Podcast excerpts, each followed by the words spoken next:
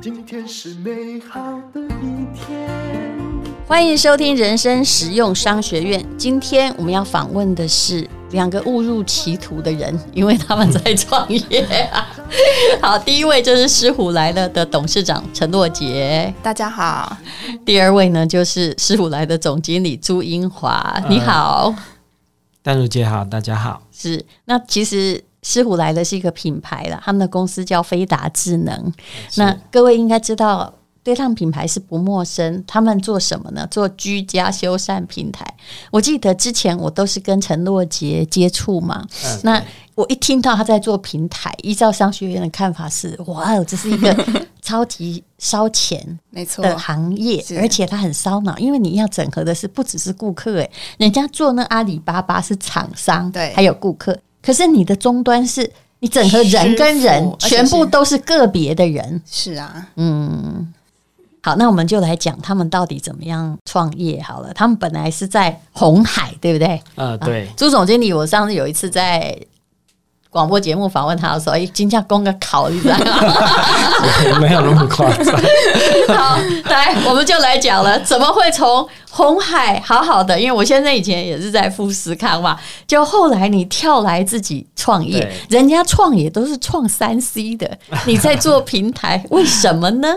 呃，跟淡如姐还有各位听众报告一下哈，其实红海大家都知道啦，应该都听过，就是说它内部的文化确实跟一般的企业会有一点差距。就是听说要尿尿变黄啊，对，才能够呃，就表示你很忠诚。我老公也说过一样的话。然后小便斗上面都会贴一些国语录啊，等等这些啦。其实他们就是比较军事化的一个管理。但事实上呢，就你就想嘛，军事化管理那一定下面很多军阀割据啊等等这些事情，其实同样的事情也发生在那里了。嗯，那所以基本上你要这边生存，其实要有两个条件，第一个你的业绩要够好。嗯，对，你业绩不够好，可能越做越后面，最后就做出门外去了。所以你当时的职务是？我那时候是负责自有品牌的主机板。那整个、哦、可是这个有业绩的压力吗？当然有、欸，是工程人员哦，没有，我是大 PM，所以基本上我要扛那个这个事业群的、哦、的业绩。这样、嗯，我们那时候一年大概都做大概一百多亿这样子。嗯、那一百多亿有什么压力？应该是公司不可或缺之人才啊！一百多亿大概连最后一席都很难做得上去啊！对，因为他们当初其实，在大概呃二十年前吧。其实他们要做到会议桌上，起码你要有三百亿以上的业绩。不然你可能就是坐在那个听众席那里。你这种感觉就好像我问我老公说，听说郭台铭会拿那个烟灰缸有没有丢过去？我老公说，我根本连他都没有看到，怎么可能被丢？被丢还是一种光荣，是这样说的吗？你要做得进去啦。我在红海待，郭总，请原谅我，我没有说你坏话。我大概待了六年吧，那我只有两次去参加他的会议。一百亿这么卑微，这么卑微，对对。然后主要还是因为我的老板其实是他比较重视的人才啦，那所以我们就。有时候会被召见一下，勉强看到两次，对对对，没错，勉强看到两次。那所以说，基本上在那边其实要生存，但第一个一定要有好的业绩，嗯，那第二个你一定要有足够的政治手腕嘛，嗯，那相对来讲，像我这种其实是比较工程师出身的，嗯，那在这方面我当然就会比较逊逊色啦。其实叫做工程师做业务，跟叫那个做业务来做工程。都是一件很难的事情，对，没错，就是很大的进入障碍。所以，一一开始业绩不好的时候，哎，大家都嘲笑你嘛。嗯，那等是等你业绩好的时候，大家都要抢你这块饼啊。所以说，基本上要能在那环境生存就不容易啊。那请问，在红海出来创业？已经赚到了一桶金嘛？我这样问很现实。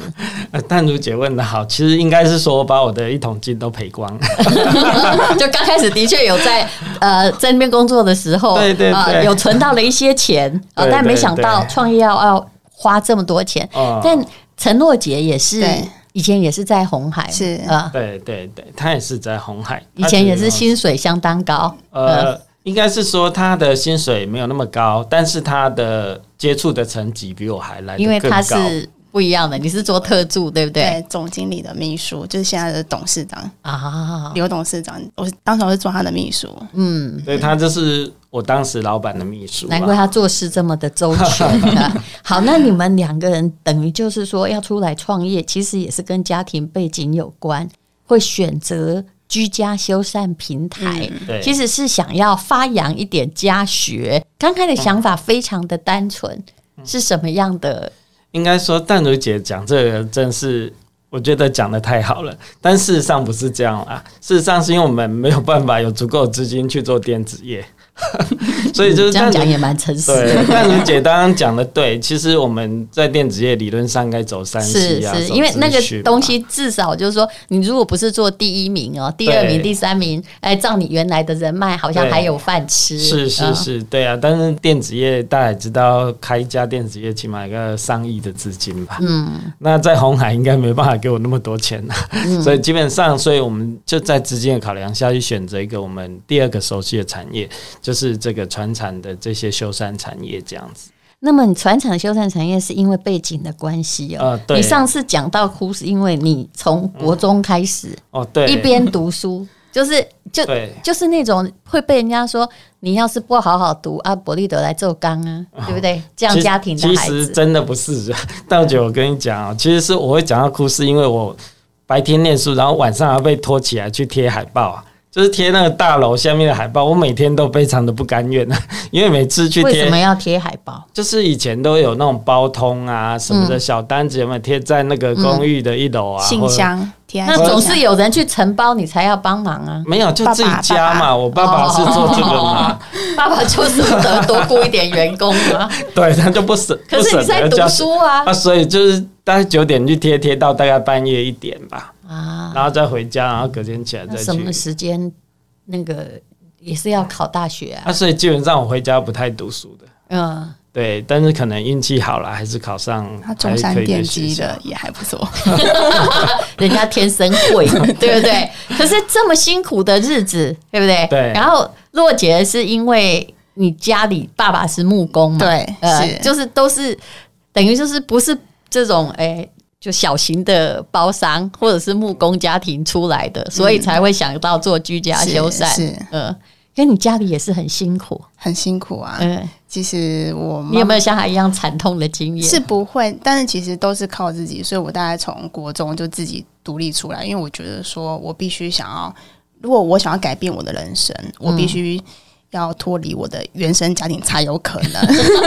那干嘛又绕了回去？好，所以你们两个当时就是是是谁要创居家修缮？因为他们的确是看到了一个点，那个点是台湾还没有一个居家修缮平台，然后所有的装潢报价什么都很不可靠，而混乱。嗯、我们每个人都知道，刚开始被报了，比如一百万，最后可能会付两百，而且是业界的常态。是，但是你有没有想过，就是虽然你看到了一个呃。就是一个痛点，然后一个没有人踩它的地方，也许就是因为它代价太高昂，所以才没有人进来踩。对对，其实淡如姐讲的对，其实它的代价高昂是在于说，其实大家要知道师傅不好管理啊，嗯、也不好经营。就像我们自己叫师傅的时候，有时候连跟师傅沟通，有时候都会。很担心受怕，对。像我爸爸其实是做包通的嘛，他曾经去做一个案子，就是、嗯、呃那个屋主请他通一下马桶，然后他就说啊马桶需要敲起来哦才能通，啊如果敲坏的话可能要换新的，屋主就说没关系，你就做吧，然后他就没有坏，他就故意把它敲坏，嗯，拆起来的时候故意把它敲坏，然后换一个新的比较赚、嗯、比较多钱，哦、嗯，其实。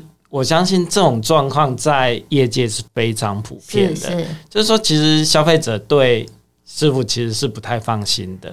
我们对设计师也不放心啊，他 们希望我们家变成他的作品，也不管我们要变成什么样子。啊、明明有些东西可以用，可是他一定全部哎、欸，连新房子也敲烂啊，不是这样敲烂，然后帮你弄一个很贵的东西，对结果根本也不需要。是，我们听过最夸张的例子是在浴室都铺大理石啊。哎，这是丹如姐讲，你在讲我家吗？而且我差点怀孕的时候滑死哎！可是那个大理石啊，呃，总共那整间浴室的大理石，我花了七八十万哎！而且我是看了账单才知道，呃，因为这是设计师的梦想，不是我的梦想、欸，是啊。可是你有没有想过，它不好用？呃，我家艺术不是美术馆呢，我越讲越生气。对，那所以你的包通，我现在呢，你说是贴海报，事实上还包括这个 马桶那个，主要是马桶的包通，通还有洗水管、水塔，反正真的是很辛苦。所以等于就是都是从工人家庭出来的子弟，然后你说没钱来创电子业，觉得这一行比较熟啊，对。所以本来是工程公司，不是平台的。对，我们本来是工程公司，因为就自己比较熟悉嘛。那我们在工程公司的期间，也尽可能自己去做，自己去参与啦。所以基本上，我大概呃，师傅能修的，我基本上都会修一点。嗯，应该是说都可以完成啦。嗯，只是说可能没有人家油漆那么好看啊，木作钉那么漂亮这样。嗯、但基本上我应该都可以完成。就你已经变十项全能。呃、对对，还曾经配电配到半夜两点，然后睡醒在七点又继续。自己当水电工哎、欸。对对对。被 AI 取代不了的人才，哦、他还有执照啊，他还有执照，都是有执照，他什么而且都有。你是学历最高的水电工、欸，你还是中山电机的、欸。那我有个问题，就是你在创业的时候，你好歹以前虽然说在红海才百亿业绩不受重视，但创业的时候显然哦，连那个工人都要自己做，有时候找不到就只好下场嘛哈。对。那么呃，你你有没有什么很辛苦的事情？心里想说，我到底是为了什么？有啊，就是你想嘛，你在红海管了一百亿的业绩，然后下面大概将近一百个员工，嗯，然后结果有一天在跟 Stacy 在一个学校在换一个马桶的时候。我这边一边敲就一边想，我到底为了什么？我跑来换一个马桶，到底为了什么？哎、欸，等一下为什么会去换学校马桶？那时候是工程公司接的什么工程？像是 B to B，像胡须章必胜的大门门市的维修，然后我们也会，然后学校也会找我们去帮，比如说换灯具啊，换马桶、啊。所以是当时就是创业，只要有工程接，对，就接嘛，对不对？对，最夸张的案子是说，呃，胡玉章有一个店说他有一个怪味道。要请我们去查那个味道到底怎么回事，嗯、连这种这种一般师傅，你说要找谁来帮你查味道，嗯、应该非常困难。结果我们连这个也做，嗯，所以才会奠定说，我们后来在做平台的时候，我们基本上家里发生的事情，我们都可以去处理。这样，后来那是什么味道？它是那个排气管，然后它没有排到外面去，然后把它盖住，哦、所以它那个味道又。倒流回来哦，就再怎么样的你觉得恶心，你也还是要去做这件事情。是，是，可是你们不是说就是遇到困难退缩啊？你们是遇到困难，然后去找更大的困难。对，本来是工程公司，然后又变成修缮平台，这样会搞到更多的人呢。是啊，那这又是为什么的转变呢？嗯，应应该这样讲啊。其实工程公司它的困难就是当然要管师傅嘛。然后其实对我们来讲，管师傅也还行。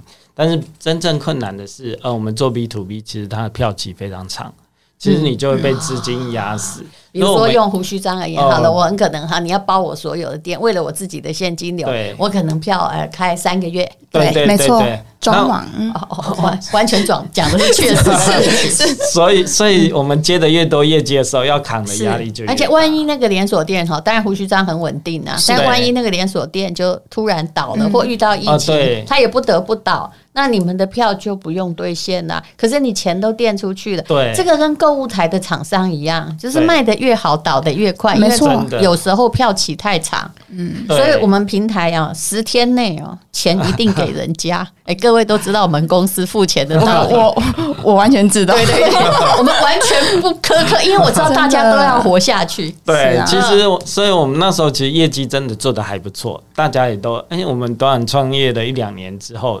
哎，所有的连锁店几乎都找我。还好那个连锁店都没倒哈，都没倒，运气没有遇到运气。但是每个人要求我们做的更多，结果就变成说，其实我们在资金上会有不足。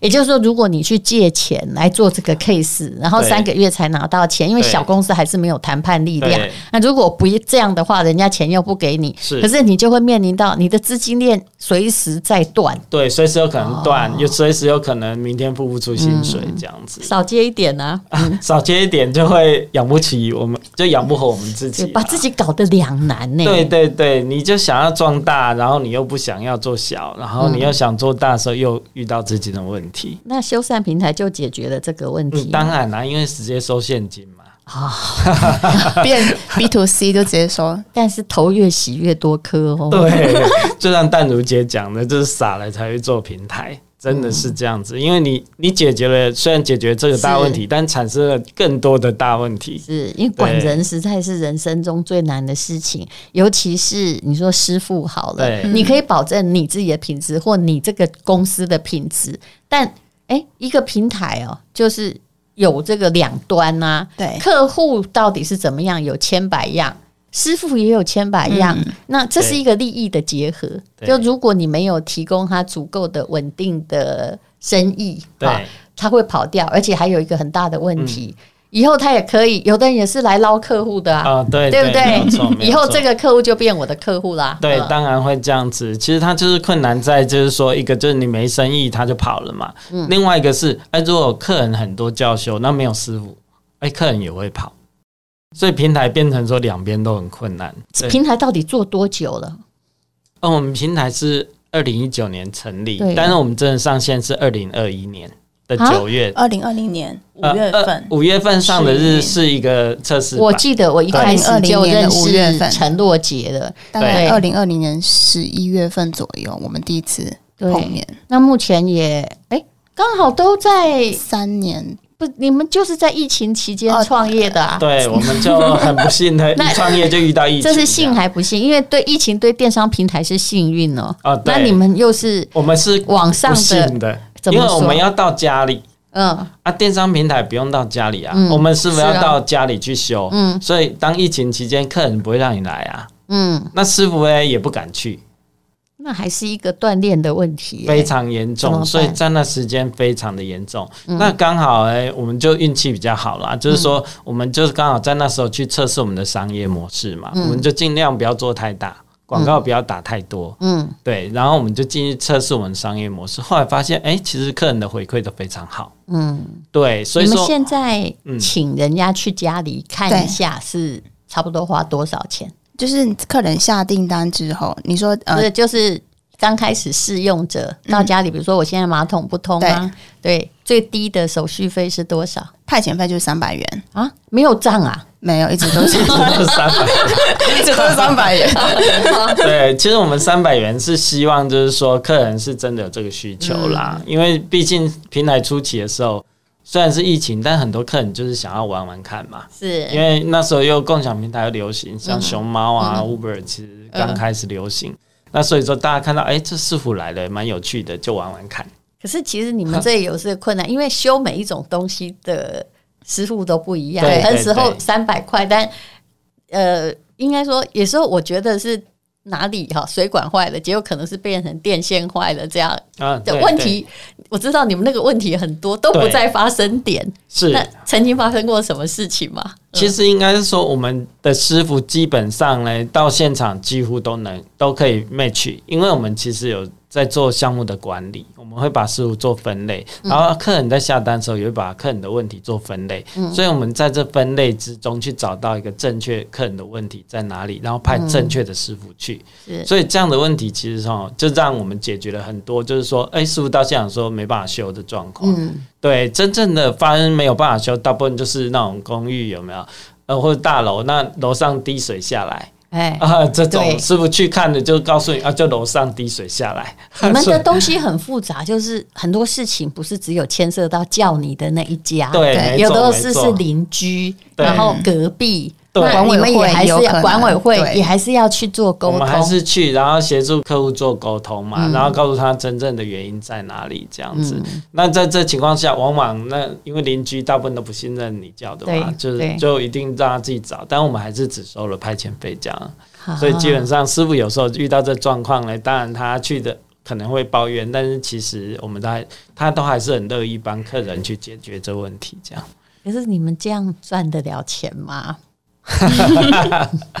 所以，所以我们现在很努力啦。其实我们的业绩，呃，这两年都成长的蛮快的。嗯，对，像我们使用者增多。呃，对对对，他们是师傅来的 app 啦，那你就可以去这个登录师傅来。你下就算不下载 app，你用网络搜寻也可以搜寻到。对，其实像我们现在啊，业绩像我们去年成长跟前年比成长了一倍。你看疫情那么严重，我们还成长一倍。朱总经理，我人生最不相信一倍两倍，你知道为什么？因为一万变两万也是一倍啊，对对对对。但是其实我们讲下单数字，淡如姐可能听得清楚。我们现在下单客客人在我们平台下单已经将近要一万张了。哦，对，我们已经服务了。用这个算可能比较准，一万张就很倍数很不准。对对对，所以基本上来讲，像我们今年的下单量又更多了。嗯，所以而且我们下单的单价其实现在都在提高。也就是说，那个信任度就是有了。对。那那早期就是说，当然我也请你们做过房屋的修缮。我我跟各位听众讲一个状况，就是说我为什么非找师傅来了不可？当然也是因为信任度。可是。有一种问题就是，我们家本来就装潢好了，也许我就是要换一个浴室，敲掉一个东西。可是如果我找来设计师，我都知道他想告诉我什么，就是叫你搬出去，全家再敲一遍，对，对不对？没有错。但是我并不想啊，好像最近我想说，哎，我们家现在要换那个，可能要换地板，那也许只能接受七八天的工期。可是，一般人他不要接，因为他会觉得说这样赚不到钱呐、啊，而且又很麻烦。是，淡如姐讲的这个例子就对了。其实我们跟我们合作很多厂商是专业厂商，像他是只做地板啊，嗯、所以当淡如姐要换地板，哎、欸，我们就有这样的厂商去协助你，就不会一个设计师说你家买爱，我家买爱，对对对，我们全家打光光，打光光就算了，还要赚设计费。对。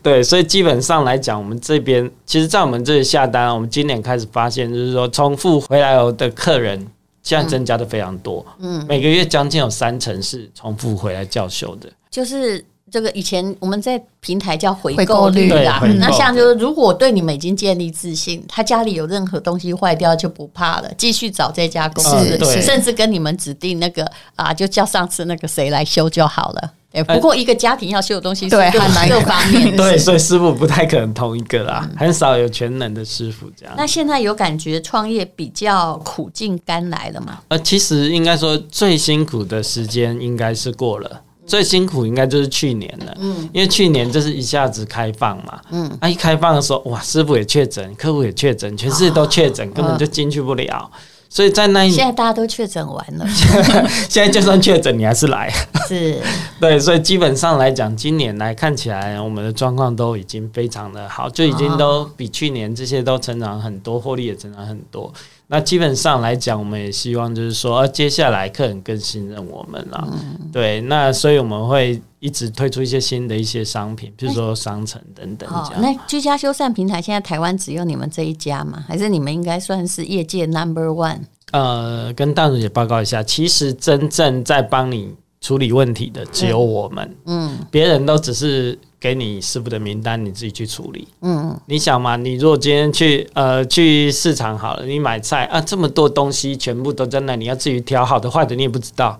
而且，啊、嗯，贵的便宜你也不知道。像我最近就有拜托那个陈洛姐，我说我这个人哈什么都不贵，我的命很贵啊，因为我现在做的事情很多，又在写论文，然后呢，呃，孩子啊，这个老公在台中上班啊，孩子在想要去这个台中念书，那我就想说，那就呃弄一个台中的房子吧。可是问题就来了，你看我在台北，我如果自己去搞的话，哦、对，杀了我比较快，对不对？你算机会成本就知道花多少钱。可是其实呢，呃，我到现在。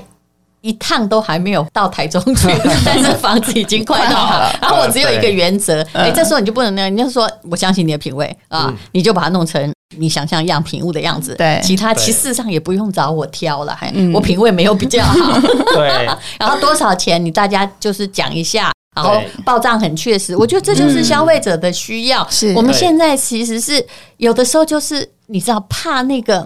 那个生命的耗费好可怕，嗯、哦，对。但是你们现在全省都有人可以处理啊，这些事情，对不对？有，我们全省到莲花东、屏东都有，以前还没有吧？呃，我们应该从去年底开始才有到花东，嗯嗯，对。所以，然后现在花东那边甚至都有一些装修案子，哦，都然后都在我们平台上做，而且这个价格都是可控的。就是说，如果你现在呢还在工作。那你在花东那边买了一个养老的民宿，你也可以委托像我这样这种懒法，就 说差不多是多少钱，然后可以帮我整个弄好吗？如果你有很清楚的预算，你有很清楚你的需求，其实这不需要设计师去帮你做这事情。对其实设计师他帮你做的，你一定要希望设计师给你一个呃一个品味的东西嘛，嗯、你要有设计的概念，你要告诉我你这间房子特别在哪里。嗯、我觉得在这情况下，请设计师是很 OK 的，嗯、因为你希望你的是一个有品味的房子，是一个特别的房子。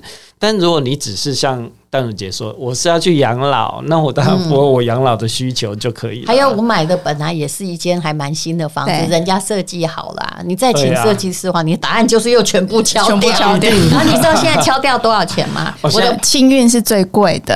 哎，为什么啊？以前真的不是这样哎，政府涨蛮多的哦。因为以前清运。偷偷跟各位讲啊，就是很多清运公司就在到山上不知名的空地就丢了嘛。那现在不行啊，现在抓到严，哎，所以一定要进到政府的废弃处理厂。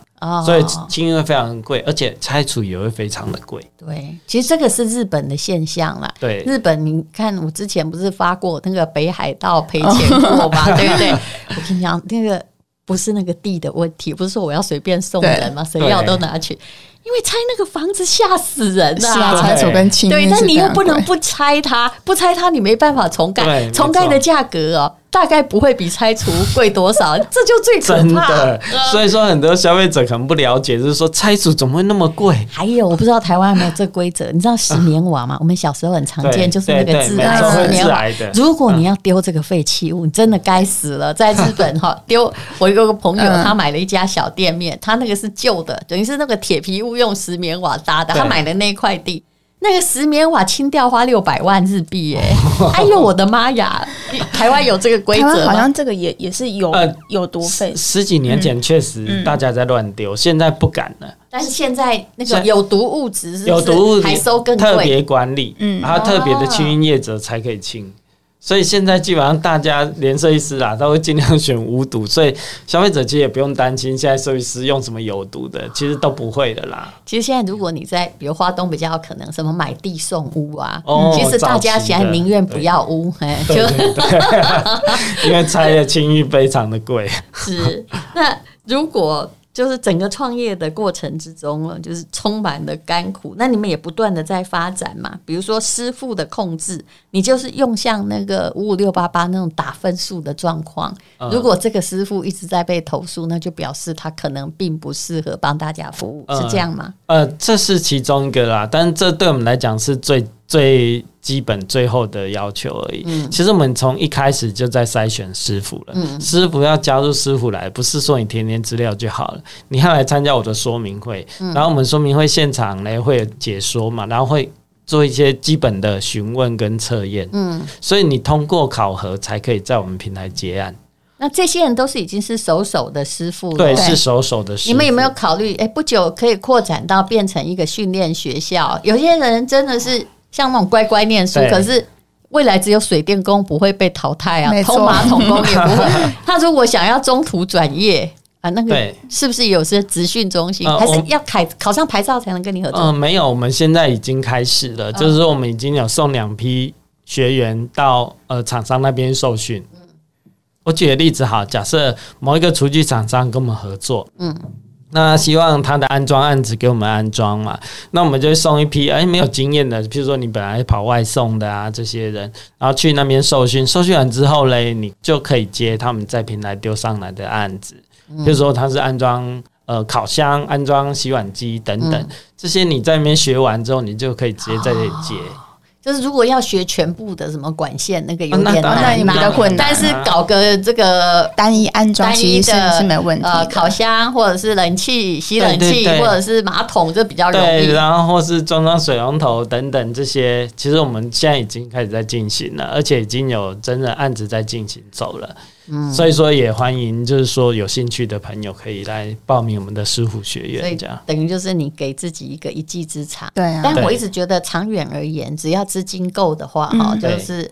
其实投资现在也很难拿了，希望未来会改善。是，就只要资金够，然后呃，你们这个行业还真的是最不怕 AI 的，不是完全正确，就长久了，但不知道能不能活那么久了。希望可以啦，一定可以。但长久是 OK 的哦，对对不对？你们完全不需要担心这个问题呀。对，其实我们从去年真的就像刚刚跟淡如姐说的，去年是最亏损最严重。嗯，那我们今年看起来亏损已经开始在收收。练了，平台亏损是很正常的。对，那我们已经在收敛了，所以能那么快收敛其实不容易啦。像 Uber，你看搞到现在还在亏钱，但人家。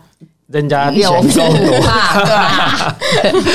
对，那所以说会泼冷水，这是不能比的啊，朱总经理。所以我们只能想办法让我们的亏损收敛，然后慢慢到赚钱这样子。所以其实亏损收敛对我们来讲，其实是一个很振奋的事情啦。就是说，如果消费者更支持我们一点，然后或许我们明年后年接近就可以。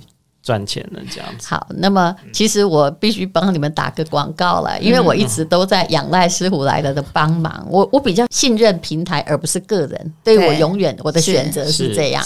比如说小孩，假设他是夏令营，对不对？当然我在那儿也有亲友，我绝对不会让他去住亲友家，我宁愿让他去住。学校啊，宿舍统一管理，我觉得这就是平台的好处，它不会让你的突然觉得说哦，非常 surprise，怎么会遇到这种事情？对，所以呃，而且其实它可以处理那些小事，还有装潢的事，他们也有设计师，然后就也不会就是跟你敲竹杠，我觉得这一点很重要。不可能这种平台，对，其实我们价格都会审核，所以。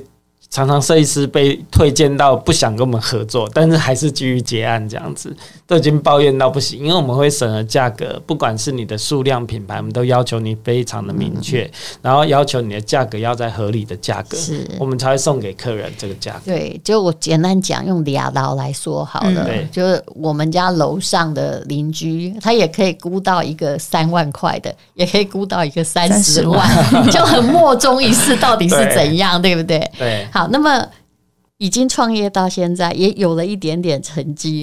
对，那么你想要给创业人什么样的建言呢？嗯，我会建议大家，如果没事的话，就不要创业了，好好上班就好了。现在终于觉得郭董是个好老板，他的苦处呃，你们不了解，对不对？我们不了解，我们那时候就是太嫩了，这样子。那其实说真的，你如果真的想创业的人，你一定要有个好点子。然后这个点子一定要经过淡如姐的审核，觉得 OK 可以可以走。也这么讲，太晚认识淡如姐，我直接讲说他要不，你遇到我你不会成功的，因为我会看见他的缺点。对，因为每一个东西是要经过闭环，就是他要有自己的逻辑，要自洽，就是自己要。就不要只是你自己想想，然后别人空想。是，但是你可以小规模的尝试 MVP。对，我也不准啊，因为如果在我看微软，我也不觉得。如果当时 比尔盖茨在他大学的时候遇到我，我也觉得他会不会成功啊。所以你知道这，对，对你还是很多东西还是要靠你自己。但是有一个点，我认为很重要，跟各位分享：一家公司。呃，你要把事业做得好，哎，你要证明这家公司是成功的，而不是证明你是成功的。对，这一点是非常重要。嗯，你不要一直认为说我想的一定是对的，嗯，你想不一定是对的，但是你一定要让这家公司是对的。嗯，所以说你要一直去听很多人的建言，去尝试很多呃别人给你的点子。来修正你自己原本的想法，让这家公司是会成功的。就是你不断的要进行修正，然后再改变，然后再修正，然后不断的循环。呃，对，因为大家总觉得自己是对的嘛。我想的一定是对。怎么？如果不成功，你就换，赶快换条路走。没错，对对对。其实你们如果当时是做那个 to B 的公司，比如说像胡须张、什么肯德基啊、顶呱呱这一类的修缮的话，你们早就倒了。我们早就倒，因为遇到疫情一定倒啊，是啊，对不对？对，三个月票可能会变六个月啊，或者本来谈的工程就不行啦，对，然后还要负担那么多人，是，对，嗯。那么钱呢？啊，你有一句话叫做说，别以为你口袋的钱够用，要找到你口袋十倍的钱再说，因为你很容易烧完，不管你有多少钱。而且最重要是自己在评估都过于乐观。有时候都会过于乐观，在评估自己的计划嘛，嗯、所以其实往往呢，计划都赶不上变化。嗯，你一做下去的时候，发现哎，这很多没算到，很多没有预估到状况。嗯、像我们又遇到疫情，哇，这个变化就更大。嗯，所以嗯，所以基本上你真的要找到更多的钱。然后来确保说你接下来的计划都可以顺利的进行，这样是。所以那你们是谁去找投资？洛杰吗？对。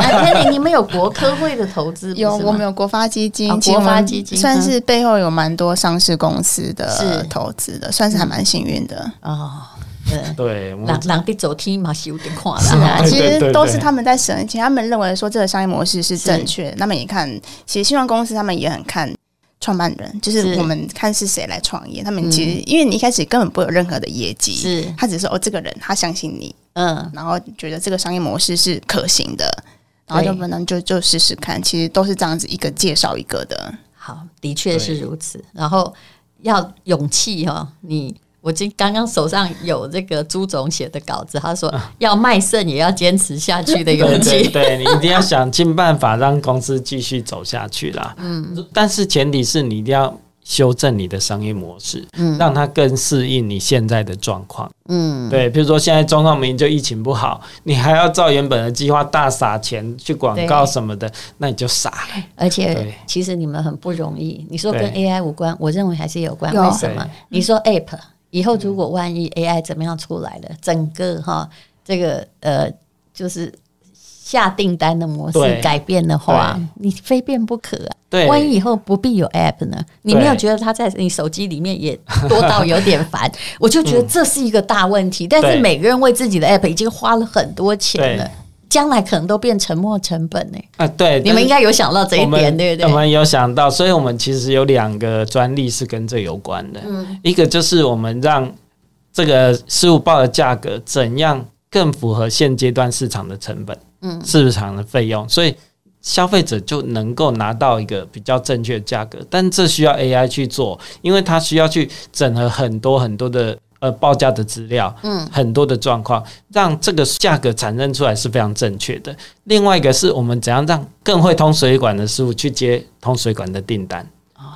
因为师傅都可能会三五样技能嘛，但他可能其中一项做得特别好。嗯我们希望让这个师傅多接他很擅长的订单。嗯，这样子的话，让客人的满意度，哎，觉得你派来的都非常正确。那相对更加投放精准，嗯对精准的媒合，其实这是精准的媒合。所以我们既然现在这两个是有专利的，然后我们也是利用 AI 的一些工具，这样去做这样的事情那你多久没去帮人家通马桶了？啊。哎，很久了，但是准备要去淡如姐台中教 我，我们两个要下台中去帮你装东哎西呦，。真的不好意思，没有。但是我到时候会把我那个台中家哈给大家观赏一下，对不对？呃，因为我到目前还没有下去哦。嗯，事实上，连买房子的时候我也不在，我到目前还没有下去。不过我上个礼拜还去装灯具啦，没有通马桶，但我装了一个大灯这样子。啊好可怜对，哦！然后是你为什么不请工人装就好了呢？因为我觉得总经理的钱我付不起呀、我真的什么都会啊。呃对对，好，那就祝你们两个人继续成功。那如果对狮虎来了有兴趣哦，那你可以用用看。我对觉得相信平台比相信某一个人是哈，或常常都是别人介绍的陌生人来的好很多。那请你打哈，虎就是老虎的虎啦，就是师傅来了，但他们的平台叫狮虎来了。对，没错，赛虎来啊！好，谢谢大家，谢谢两位。啊谢谢大龙姐谢谢谢谢。今天是勇敢的一天，没有什么能够将我为难。今天是轻松的一天，因为今天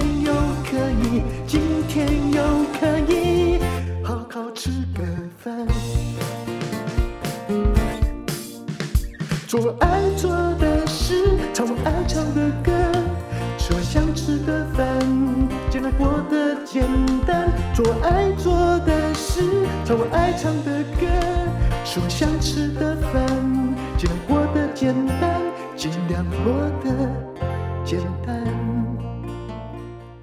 这是广告，是创业课的广告。这堂课叫做创业产品行销不踩雷的必修课。不管你创什么业，或者是投资些什么，请你先听听看，因为一堂课你可能会省掉好几百万。而且呢，四位实力派的导师会教你可以秒懂商业获利思维，给你超实用的商业工具。让你在创业行销路上不踩雷。那这四位老师包括了百亿 CEO，其实他们家的业绩应该是三百亿了。黄冠华、天使投资人刘文帅、连续创业家陈必勋，那他们也是台大 EMBA 的业师。可以让你用非常简单的方式，在了解你一定要知道的创业的课程。那至少呢是不要踩雷。那再加上另外一位就是我，我我基本上是一个助理主持啊，我也可以提供给你我的看法。毕竟很多的事业怎么失败，有时候啊那个点显而易见，但是创业的人。没发现，而且还吸引很多人去投资，就大家赔成一块。目前呢的早鸟价是三二折优惠哦，那原价是一万多块。创业课真的从来不便宜，也不要相信诈骗集团什么免费哦。目前优惠价是三千多元，而且还有粉丝的专业优惠码，还可以现折三百元。总共有三百四十分钟的课程哦，相当的愉快。我自己在这个课程的跟这些老师的对谈，还有他们教我的原则之中啊，我也悟到了是原来是这样的，因为我也有创业失败的经验呢。那么总共有四大主题，你可以学到什么样的商业模式才有价值？什么样商业模式哦？就是算了啦，不用再创了哈，公完的算。然后第二个是产品行销怎么样？瞄准目标客户。第三个是你的产品要长成什么样子呢？那怎么样叫快速试错？这是很重要，千万不要等全部做出来才发现自己是错的。第四更重要，如何快速的找钱？这一定要找对股东，分配股权要对哦，否则股权只要一分配错，就算你创业成功，也会整个企业被别人端走。请你看资讯栏的连接，现在。早鸟价还可以省三百，